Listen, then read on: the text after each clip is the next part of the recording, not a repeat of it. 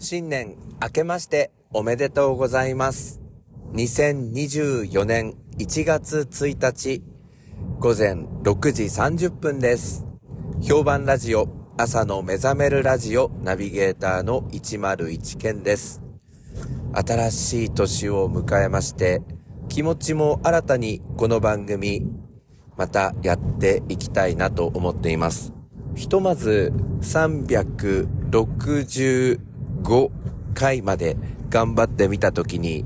えーこの後どうするかなっていうのを考えていこうと思っております。あと30回ぐらいでしょうかね、えー頑張っていきたいなと思っております。えー昨年はですね、この朝の目覚めるラジオ、あとはその前にもいろんな名前を考案して途中で変えたりしてしまっていたんですけれども、そんな中でたくさんの方に聞いていただけるようになりました。えー昨年はですね、えーポッドキャストのサイトの方で今月のおすすめポッドキャストの番組ということで、えー紹介もしていただきました。朝のちょっとした時間に、えー楽しみにしていただいている方もいるのではないでしょうか。えーなかなかね、双方向のやりとりみたいなのができない中での放送なので、まあ実際どんな方が聞いてくださってるのかっていうのがちょっとわからないんですが、あの、ふとした時にですね、なんか聞いてますよとか言われて結構テンションが上がったりしております。で、えっ、と、前回の放送でもちょっとお話ししたんですけれども、2024年の私のテーマはですね、冷静と穏やかの間。こんなことをキーワードにしながら、自分の行動なども、いろいろと見つめ直して、また進化した101件になってみたいなと思っております。えー実際今収録しているのは12月の29日ということで、今年末なんですけれども、今年はですね、結構、あの、早め早めに、まあ仕事の方、攻めていったっていう感じなんですよね、実際。で、9月ぐらいにピークを迎えまして、だんだんだんだんそれがですね、まあ個人的には頑張っていたつもりなんですけれども、うー早め早めに対応をしていったためにですね、あの、年末に向かって、えーちょっとですね、この PR の浸透というか効果というのが、まあ下がっていってしまったんじゃないかなっていうのが、ちょっと反省なんですよね。これ仕事の反省なんですけど。なので来年というか今年ですね、今年はどういうバランスで、あの、広報室の責任者として PR をしていけばいいのか。やはりこの PR するタイミングっていうのは結構難しいなと思いましたね。それからちょっとですね、YouTube の配信の数もですね、ちょっと少なくしてしまったんですよね。で、まあこれがどういうふうな影響、効果が出ているのかというところですね。まあこのあたり、ちょっといろいろと見つめ直しながら2024年はまた頑張っていきたいなと思っています。それからまあ自分のですね、その仕事の状況に余裕がなくなってしまったので、なんだろうな、ちょっとこう、クリエイティブな感じっていうのが、うーん、下がってしまったような感じがあるんですよね。余裕がない。余裕がないから YouTube の動画を撮ろうとしない、編集しようとしないっていう、まあちょっとジレンマがあったなって思うので、まあ今回はですね、そんなに頑張りすぎず、淡々と、まあ冷静と穏やかの間、そんなところでいろいろと配信もやっていきたいなと思っております。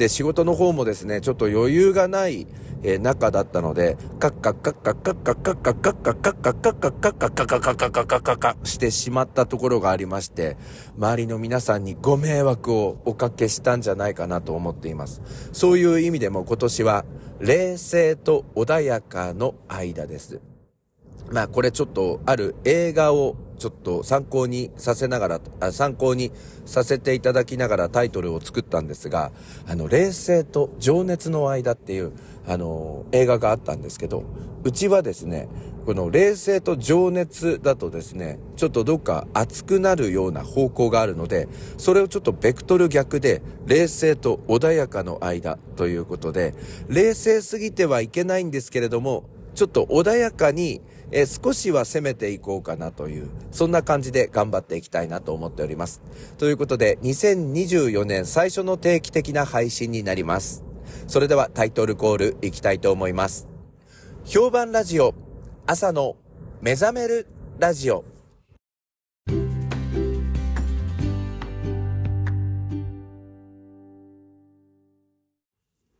改めましておはようございます。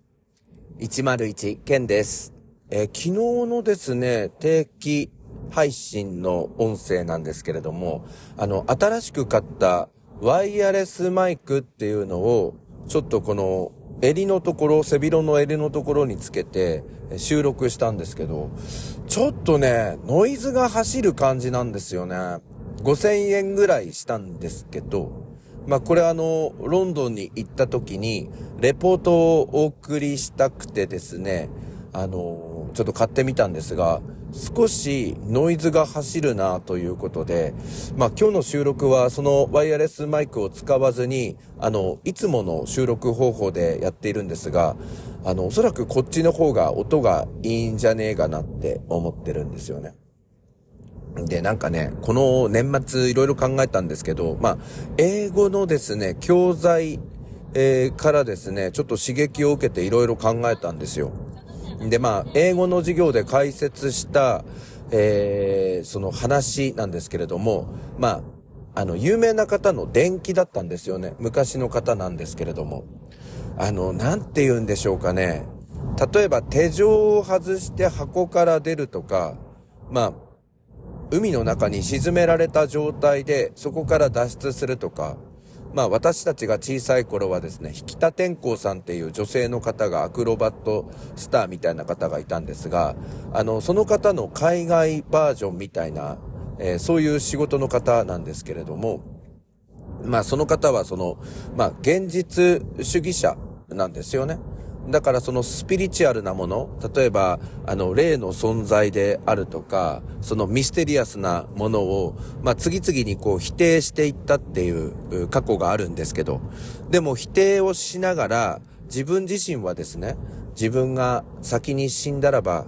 僕は天国から君にテレパシーを送るから、それが届いているかどうか確認してくれ。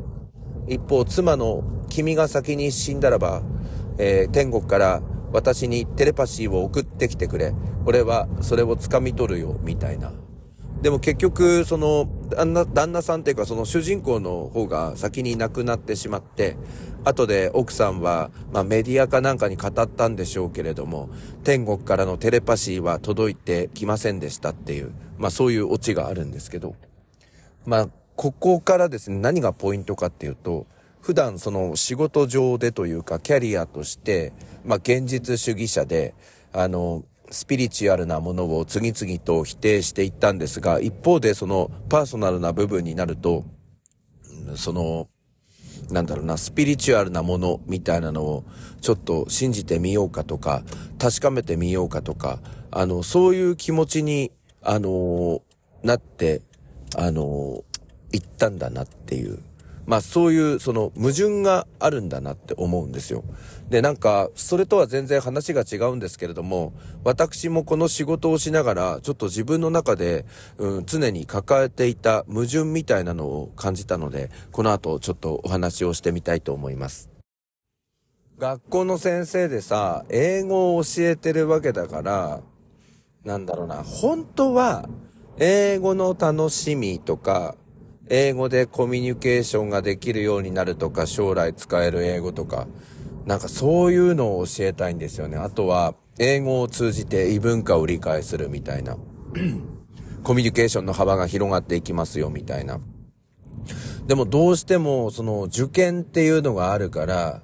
やっぱりその共通テストの問題であったりとか、大学入試の問題を解けるようにしないといけないみたいな。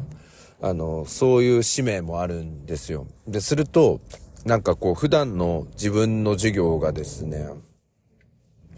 点数取るためのテクニックを教えている人っていう風になっちゃうんですよね。まあ本来的には英語力そのものがつけば、共通テストの問題とかも解けるみたいな設計なんだろうと思うんだけど、時間配分とか、パターン別にこういう風に攻略するとか、そういうことを教えてあげることが、あの、まあ、ニーズに応えられているというか、うん、一番いいことなのかなって思ってるんですけど、だから気がつくと、なんだろう、点数上げるためにとか、偏差値上げるためにとか、合格するためにみたいになっちゃうんですが、まあ、根本的にはそういうことじゃないんだけどなっていう気持ちがあるんですよ。で、もっと究極的に言うと、その、大学に行ってる人が偉いみたいなのも違うんじゃねって思っちゃうんですよね。別に大学に行ってなくても、例えば高校とかも行ってなくても、私の知り合いとかで、もう立派に活躍してる人っていっぱいいるんですよね。で、まあそれはね、自分がその、高校生の時にですね、高校3年生ぐらいだったかな。あの、地元の友達で高校行かなかった子がいたんですけれども、もうそうすると社会人3年目になってるじゃないですか。で、久々に会ったら、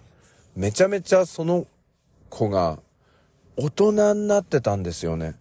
言葉遣いとか礼儀とかも分かってるし、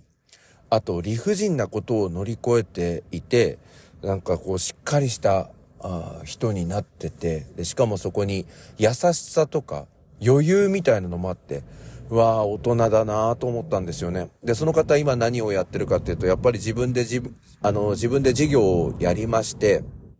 あの、仕事もバリバリやってるっていう方がいるんですよ。